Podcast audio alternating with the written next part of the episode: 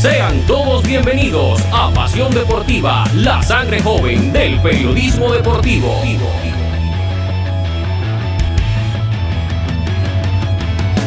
Con toda la actualidad del deporte nacional e internacional. E internacional. Pasión Deportiva.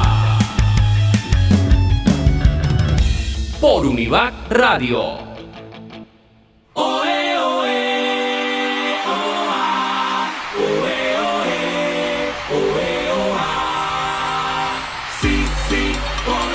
Hola, ¿qué tal? Sean todos bienvenidos a Pasión Deportiva, la sangre joven del periodismo deportivo. Nos encontramos aquí desde las instalaciones de Univar Radio en la Universidad de Bellas Artes.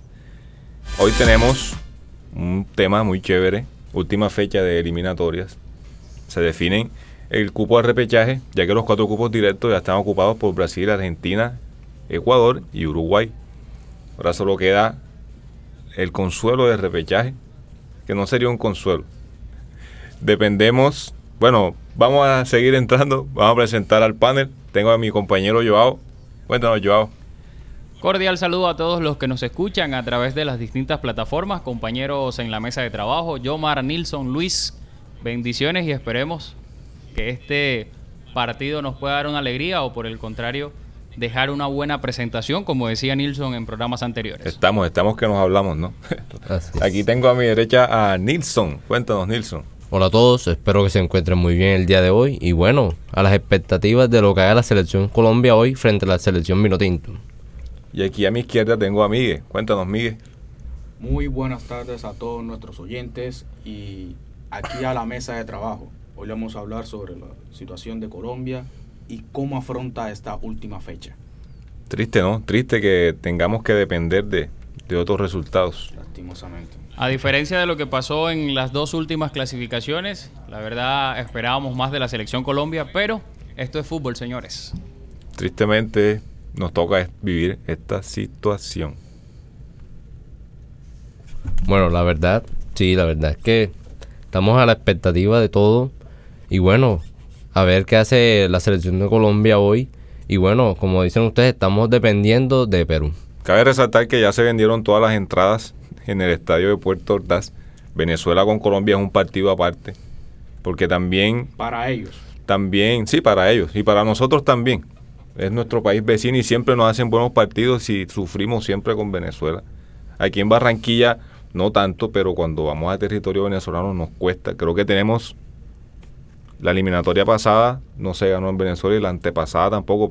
recuerdo que perdimos, pero para ser más exactos, hace 25 años no gana la selección Colombia en territorio venezolano. Fue en el año 1996 con goles de Leonel Álvarez y, e Iván René Valenciano. Sí, para que, para que se fijen ustedes, eh, no, las, no nos las pone fácil Venezuela. Se, se filtró la noticia de que Maduro ofreció un dinero extra para que incentivara a los jugadores que eliminaran a Colombia y quien elimina a Colombia como tal es Perú. Si Perú gana, se acaban todas las opciones. No hay ninguna posibilidad, en verdad. Y más difícil también lo tiene Chile. Chile que tiene que esperar el resultado de Perú y el resultado de Colombia. Entonces es como que el que tiene todas de ganar es el conjunto peruano. La verdad es que sí, porque yo aspiro de que Colombia llegue al repechaje, pero si no llega es con justa razón, porque tuvimos las oportunidades para no depender de otros, sino de nosotros mismos y no las supimos aprovechar. Ahí se vio reflejado donde tuvimos siete partidos consecutivos sin anotar. Perú depende del mismo, eso es lo positivo para ellos. Si gana, todo queda saldado. Puede Colombia meter hasta Y no, no, me, no me desagradaría que fuera Gareca al Mundial, me gusta, me gusta su proceso, me gusta cómo juega esta selección peruana. El Mundial pasado no contó con suerte, pero estaba haciendo un excelente fútbol. Y son las cosas que tiene el fútbol, ¿no? A veces hay días buenos, hay días malos, hay temporadas buenas, hay temporadas malas. Pero siempre, si Colombia no clasifica hoy, quiero que por lo menos deje una buena imagen. Porque sabíamos que le iba a ganar a Bolivia sin desprestigiar el fútbol boliviano. Pero sabía que a Bolivia se le iba a ganar. Bolivia tiene un equipo sub-23 y son jóvenes que ellos están metiendo en ese, en ese papel de selección para que se vayan empapando como tal de lo que es vestir la, la camiseta de la selección boliviana creo que uno no se puede como que engrandecer por el resultado que se dio en Barranquilla frente al no, boliviano. Es, era un partido en el cual el, el técnico César Farías vino con, con juveniles. Uno veía que eran los cambios y ninguno pasaba los 21 años. Entonces es una plantilla que se proyecta para 2026. El único eh, como que veterano era el jugador que lo nacionalizaron boliviano, el, el africano. Eh, fue, era el único. Los En demás Dumba, eran- en Dumba. los demás todos eran juveniles. Entonces uno no se puede como agarrar a que, listo, esta plantilla ganó y esta plantilla es la que va a ir en, en Puerto Ordaz. No lo veo así. Exacto, la selección boliviana ya está pensando en la futura Copa América, en las siguientes eliminatorias y está haciendo el proceso del que hemos venido hablando tanto con eh, respecto a la selección. El, el programa pasado dijimos que Rueda iba a morir en la suya. Rueda va a morir con su idea. Rueda no va a cambiar su plan para darle gusto a, a la- a las personas. Él va a seguir con su idea de trabajo. Yo espero hoy que no salga con dos volantes de marca, que salga con uno porque hay que ganar. Hay que ganar. Hay que ir al ataque, atacar y atacar. Venezuela, Sí o sí. Venezuela es un equipo en defensa que le cuesta demasiado. Pero tú crees que. Tú, le, tú crees en la ley de que equipo que gana no se toca. Yo saldría con la misma alineación hoy. Pero, pero, Recordemos que hay que hacer un cambio Yo solo- que es por cuadrado. Sí, Jairo. Yo solo hoy no pondría a Muriel. Yo pondría a Borré. Ese Yo es el también. único cambio que yo haría. Yo también Muriel siempre me. contigo. Muriel llevo años esperando lo que dé el paso más en la selección y tristemente no se dio y no creo que se va a dar. Ya es un jugador que pasa a los 30 años. Siempre quedamos esperando ver a Muriel del Atalanta. Al Muriel que se destacó en Sevilla. Pero tristemente no, no son jugadores que sienten la camiseta de la selección como tal. Bueno, Rueda lo dijo en, en la conferencia de, de prensa de que no iba a haber muchos cambios. Estaba tanteando mucho con, con Cantillo, con Mateus y con Barrios, pero que no iba a haber tantos cambios para eh, darle la confianza que recibieron los, los jugadores en la ciudad de Barranquilla. A mí me gustó el partido de Cuellar. No sé qué les parece a ustedes. Para mí tuvo altos y bajos, pero sí, hubo un buen desempeño para mí de todo el plantel como tal. Fue un buen partido. Los cambios salieron buenos, ya que Borja entró, marcó. Y así, pero para mí, como estoy de acuerdo con Yomar, el delantero hoy debe ser Borré.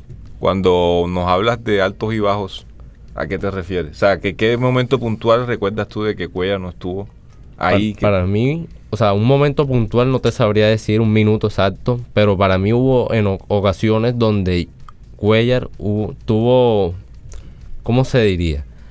Como que un, un, se me va la palabra ahora, pero no, no, no le sabría decir exactamente. lo puse Muy bien, nervioso, lo puse nervioso. Eh, mientras Nilsson recuerda el momento exacto en el que Gustavo Cuellar no estuvo al, al nivel esperado, eh, les informo, informo también a las personas que nos están escuchando que ya pueden seguir nuestras transmisiones en vivo. A partir de este momento estamos directamente en la página de Facebook, así que ya pueden eh, ver al mismo tiempo que estamos eh, haciendo todo este programa para ustedes. Así que un cordial saludo para aquellos que nos están mirando y también aquellos que nos están siguiendo. Así que esto se merece, por supuesto, Un aplauso, un aplauso. fuerte aplauso. Una excelente noticia. A mí, a, mí, a mí en lo personal me gustó mucho el partido de Cuellar. Me gustó mucho Sinisterra. Me gustaron mucho. Espero que Sinisterra repita hoy. Me gustó mucho su Es lo partido. más probable. Gustavo Cuellar siempre ha sido del gusto de Reinaldo Rueda desde que estaba en Flamengo. Sí. Hizo una muy buena participación en lo que fue Copa Libertadores y Suramericana con Gustavo Cuellar y tanto que para traerlo del fútbol de Arabia hay que tener un muy buen apego al jugador para traerlo de un fútbol que no está en el radar de los medios. Y recordemos que Rue- eh, Cuellar es ídolo de Flamengo. Se fue como ídolo de Flamengo. era, era hasta capitán. Sí. Pero aquí también en esta selección es ver los jugadores que no solamente estuvieron en Flamengo, sino con Atlético Nacional Rueda. El caso de Mateo Zuribe, el caso de Carlos Cuesta, el caso de, de jugadores que, que ahora mismo le está dando oportunidad, pero ya, ya los conoce de, de- de antemano. Y también quiero, quiero reafirmar es que a mi gusto personal yo pondría a Barrios en vez de en vez de para este partido. ¿Por qué? Porque creo que soy de los que Venezuela no va a esperar. Venezuela va a atacar. Venezuela no tiene nada que perder. Es más, es más tiene, tiene oportunidad de poderle hacerle daño a Colombia como lo ha hecho históricamente. Entonces yo, pon- yo saldría con un solo volante de recuperación y con cuatro, cuatro adelante y un solo delantero. Pero te quiero resaltar, Miguel, que Cuellar también siente la marca. Y para hoy se necesita también tener pie fino. Wilmar no es el mejor pasador. Se necesita ser preciso a la hora de dar un pase. Bueno, Yo, yo apost- no, si sale Barrio, bien, me Bien, gustaría. pero a mí me gustaría apostar por Cuellar. también pienso eso, pero es que uno también tiene que meterse en la mentalidad de, de, de Rueda. En la mentalidad de Rueda y es que él va a querer de alguna u otra manera salvaguardar su, su pellejo. Bueno, yo la verdad, aspiro que pongan a Cantillo. Me gusta mucho. Porque es un, como dice Yomar, si se necesita un man que coloque los pases, para mí debe ser Víctor Cantillo. Sí, sí, sí, claro. Muy bien, así es. Esto es Pasión Deportiva. Vamos a una pausa publicitaria y volvemos con este tema espectacular de cómo está preparada la selección Colombia para todo lo que se viene en la fecha 19. En la fecha, sí, en la fecha 18, perdón.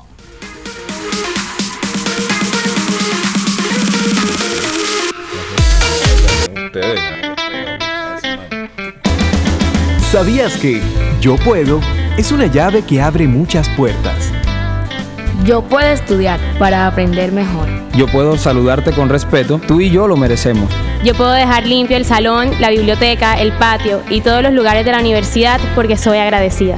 ¿Sabes qué? Yo puedo estudiar para aprender mejor. Puedo entregar a tiempo mis trabajos porque es mi deber. Yo puedo recoger la basura que dejas caer. Yo puedo bajarle el volumen a la música pensando en tu comodidad.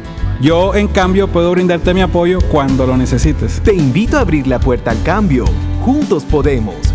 Este es un mensaje de Univac Radio y Univac TV, del programa de comunicación audiovisual de la Institución Universitaria Bellas Artes y Ciencias de Bolívar.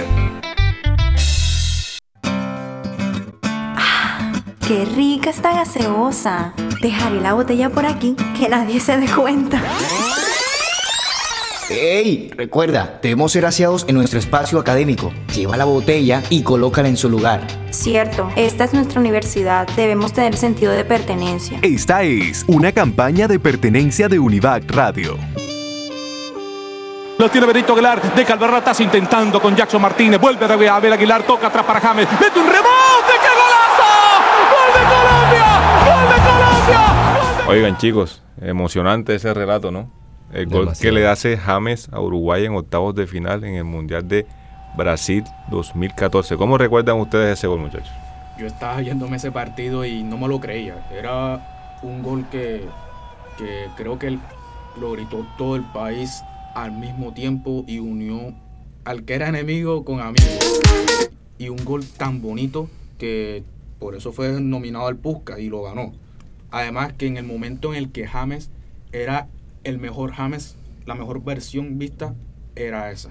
La verdad es que yo estoy completamente de acuerdo con Miguel en este caso, ya que sí, era la versión Supreme de James.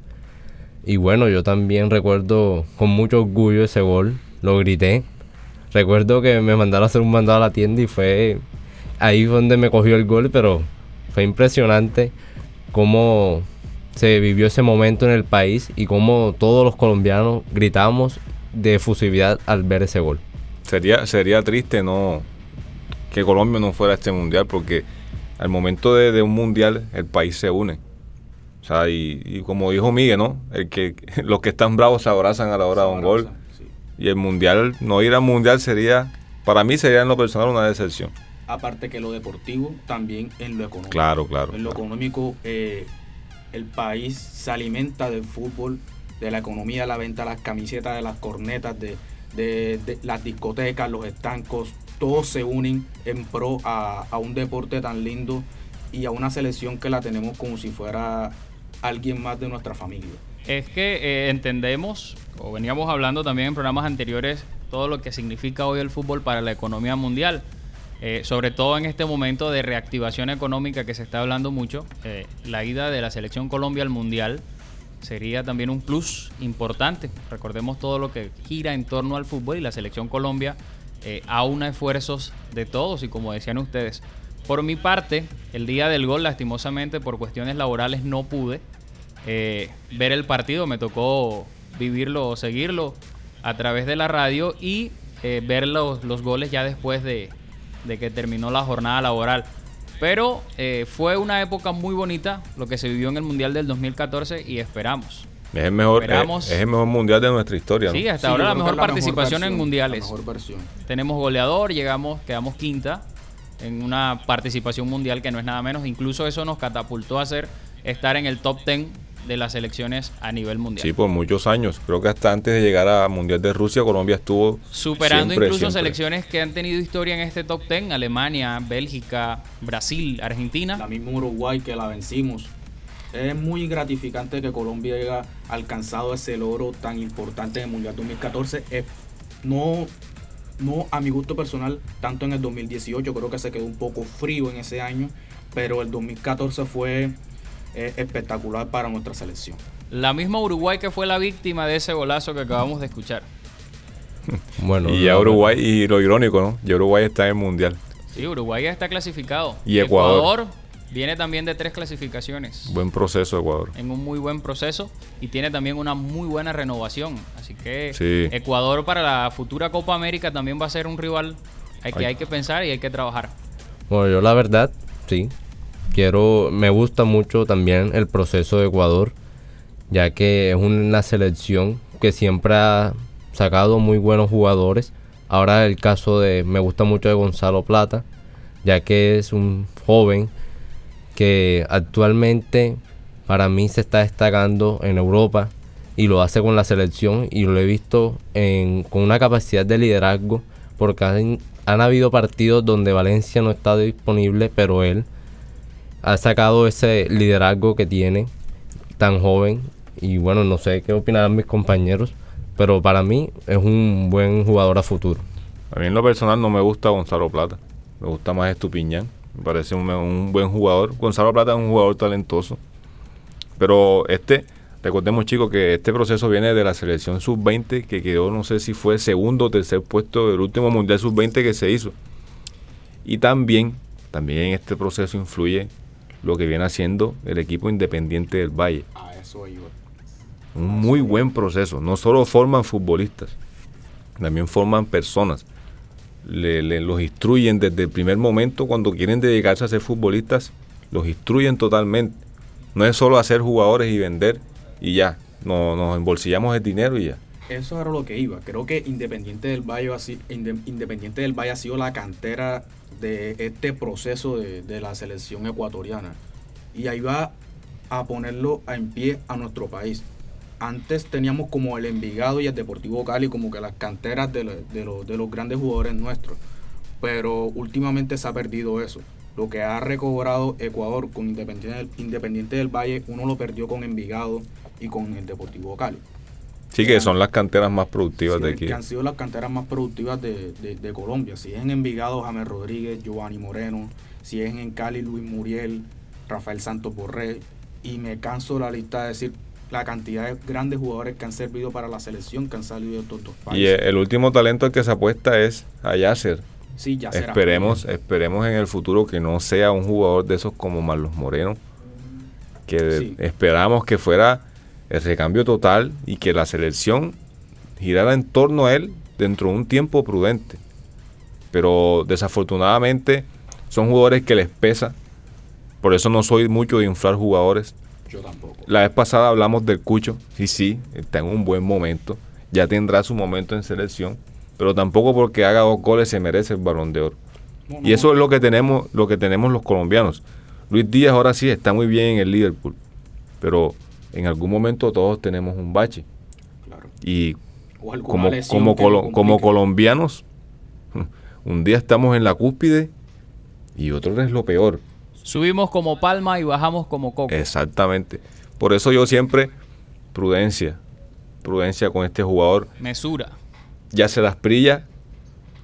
Recordemos aquí, hablamos, en- creo que fue en el segundo programa que el técnico le dio duro en una rueda de prensa, que le dijo que era un jugador individual. Pienso que no fue lo correcto, pero eso fue un jalón de orejas, porque ya eres de Watford, eres el 10 de Envigado, tampoco te vas a olvidar de, de- de tus inicios. O sea, tienes que, tienes que mantener esa humildad en el terreno de juego, porque tú no puedes defender a hacer gol tú mismo. Claro, que tenga los pies sobre la tierra, ya que Claro.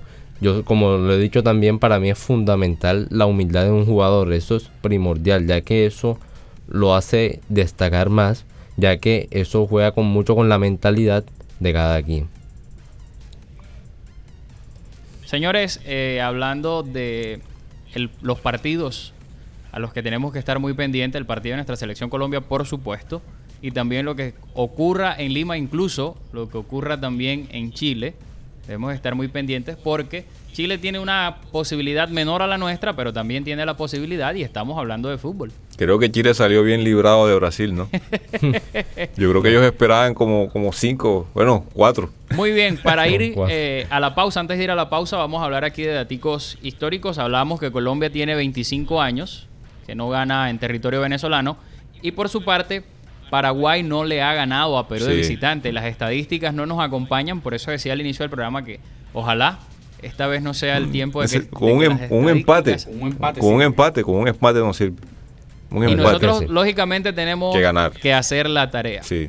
Hay un caso histórico también con respecto a esto. Aprovecho también el dato, nos los envía nuestro amigo estadígrafo deportivo Damar de Luca en Rihuacha. Eh, hay un dato histórico y es que esto ya se vivió en la misma fecha del 5-0. Paraguay necesitaba el favor de Colombia.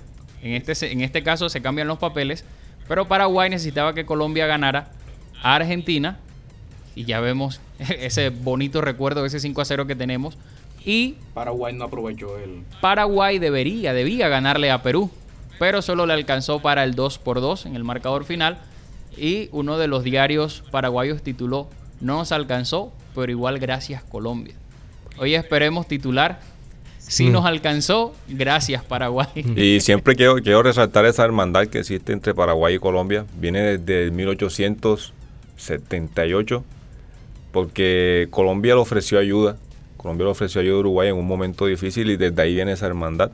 Pero vamos a una pausa y regresamos con más material.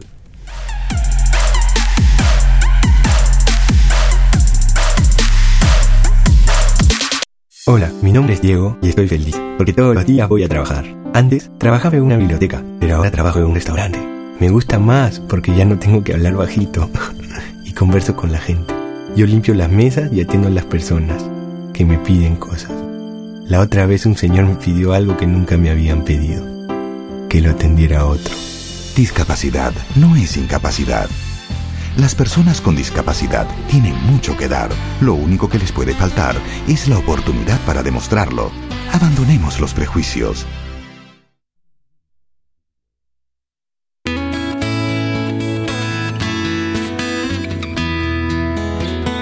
Yo soy capaz.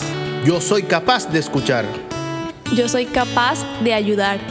Yo soy capaz de convivir en paz. Yo soy capaz de comprender. Yo soy capaz de amar. Yo soy capaz de ayudar en mi casa.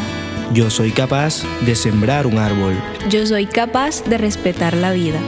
Yo soy capaz de tolerar. Yo soy capaz de perdonar. Yo soy capaz de construir la paz. Un mensaje de Univac Radio y TVAR, del programa de comunicación audiovisual de la Institución Universitaria Bellas Artes y Ciencias de Bolívar.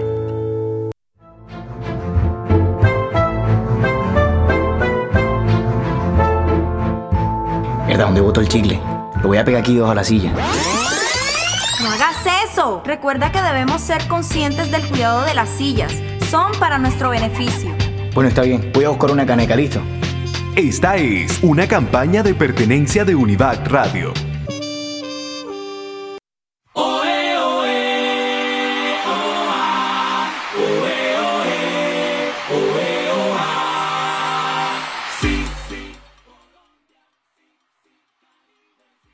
Compañeros, ¿cómo creen que va a ser el resultado del partido de hoy con Venezuela y cómo quedarán los, otros resultados, el de Perú y el de Chile? ¿Y quién para ustedes pasa en el repechaje? Bueno, siguiendo nuestros sentimientos, nuestros sentimientos patrióticos, ¿no? Gana Colombia 1 a 0. Apretado. 1 a 0, 1 a 0. No va a ser un partido fácil.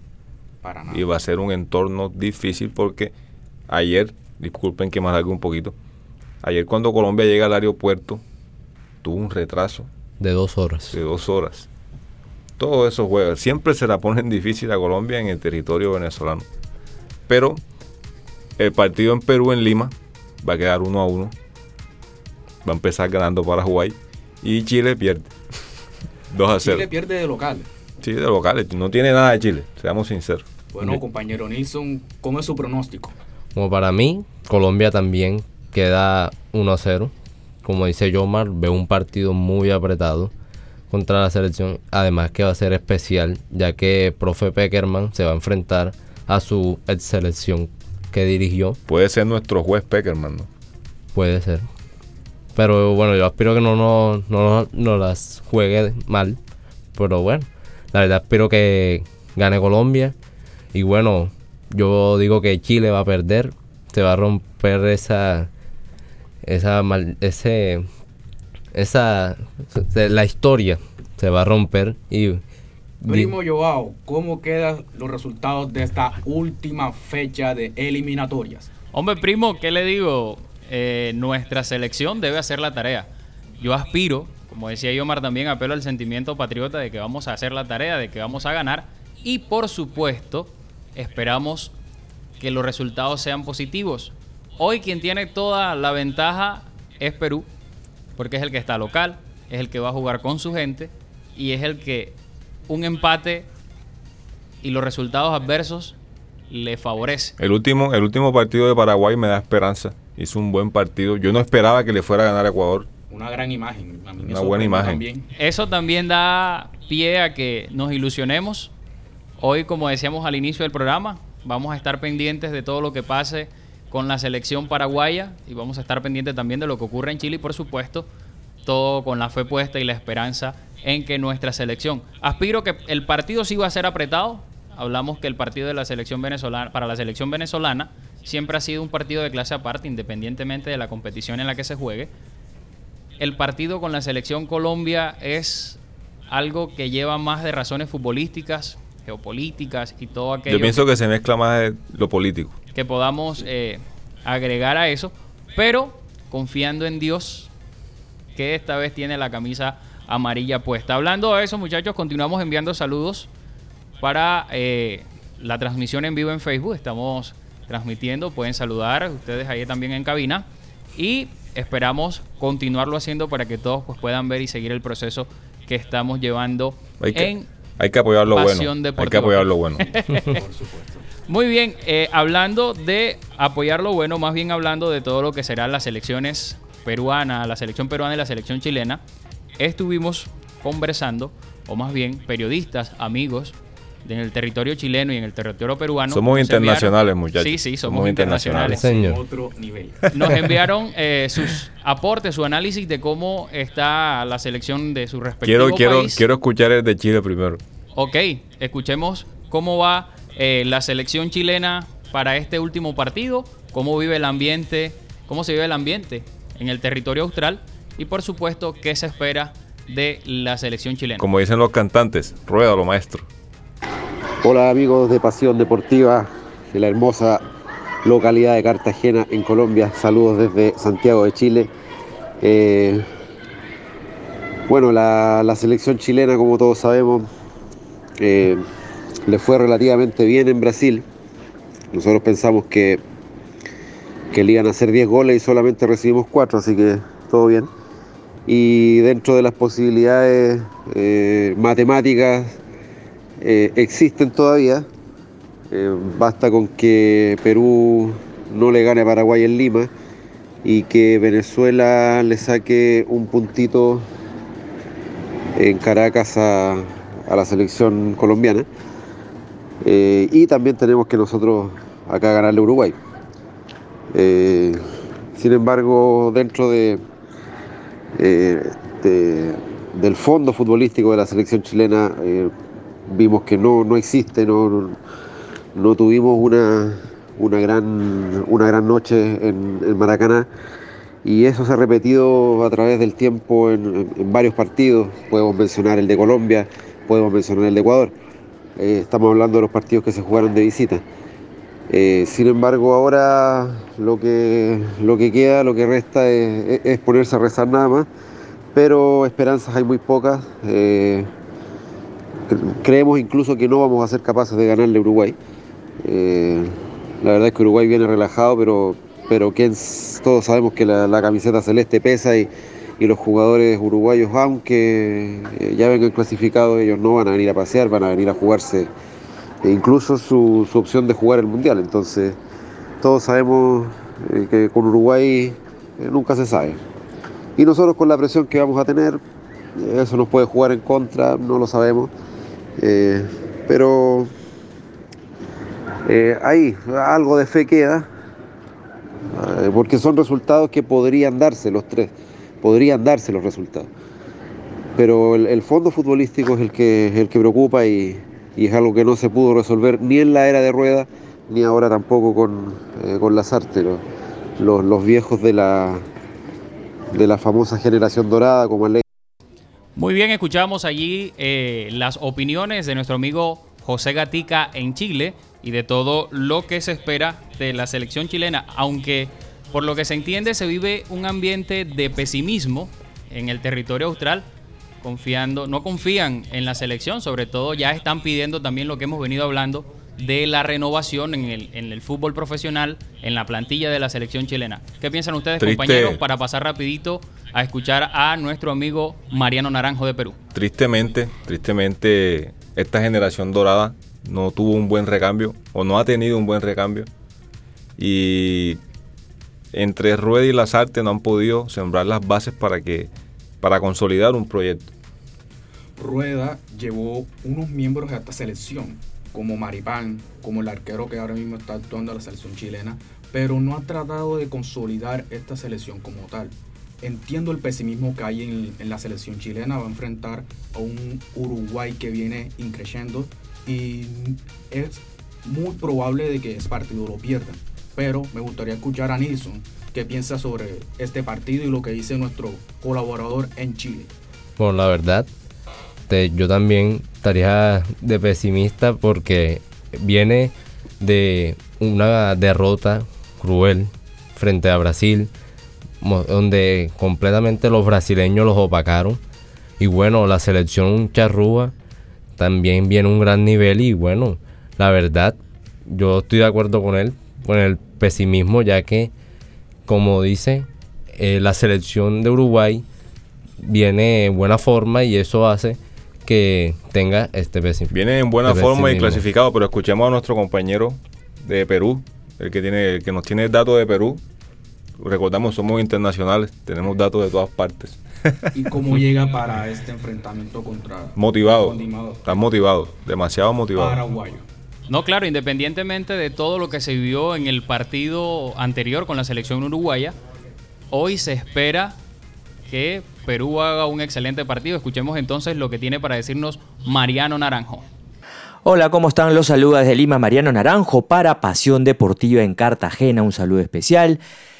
Y para informar un poquito, para comentar un poco de cómo se vive la última fecha de eliminatorias aquí en el Perú. De hecho, el partido ante Paraguay es un partido trascendental. Perú tiene la obligación, y hay que resaltarlo, la obligación de salir a ganar el partido para de esta manera poder acceder directamente al repechaje y no depender de pronto de otros resultados que se puedan dar, tanto el partido entre Colombia y Venezuela y por supuesto el, el partido entre Chile y Uruguay.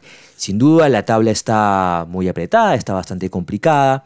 Perú viene de perder en un polémico partido ante, ante Uruguay con, con esta situación de, de la polémica del gol no cobrado por Daronco lo que todavía, digamos, podrá ser discutido por muchísimo tiempo. Y, por supuesto, como lo, de- lo decía al inicio, Perú tiene la obligación de ganar. Perú ganando no se tendría que preocupar por lo que pase con Colombia y por lo que pase con Chile.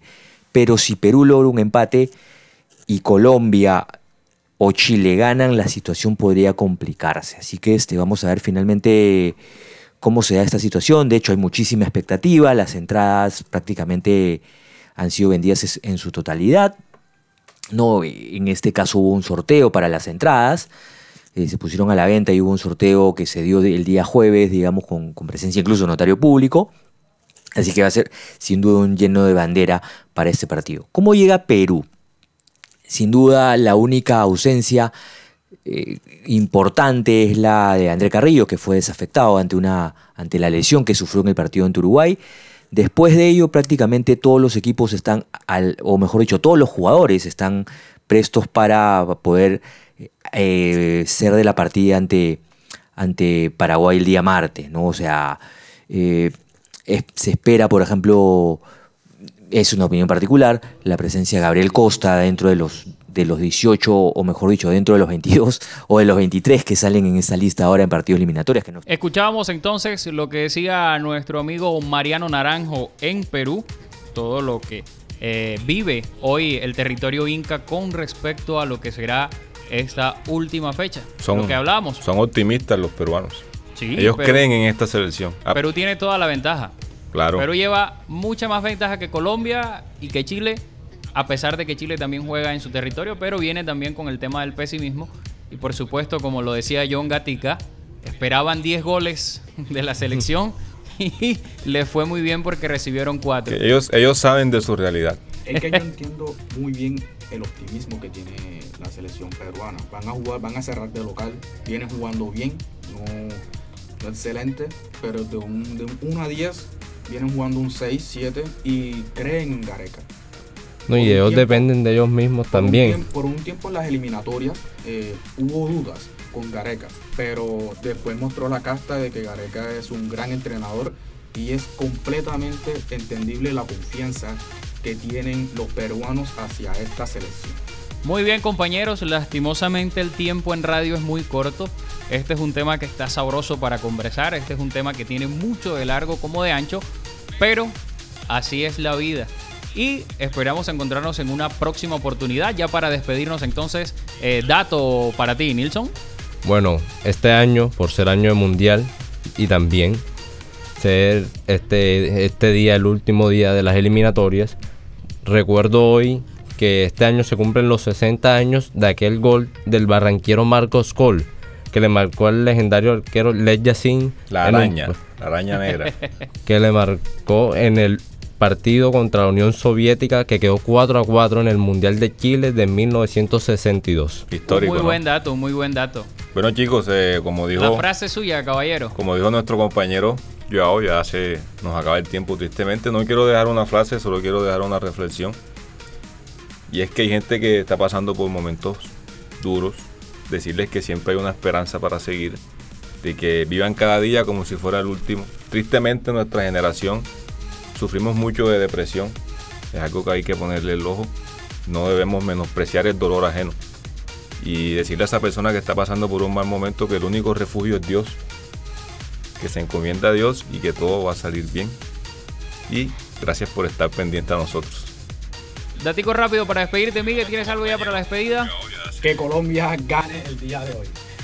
Muy bien, señoras y señores, muchísimas gracias a todos por habernos acompañado, a todos aquellos que nos escuchan a través de las distintas plataformas. Esperamos que Colombia haga su trabajo, que se nos den las cosas en Chile, que por supuesto también se nos den las cosas en Lima. A cruzar los dedos, muchachos. A cruzar los dedos. Sí, señor.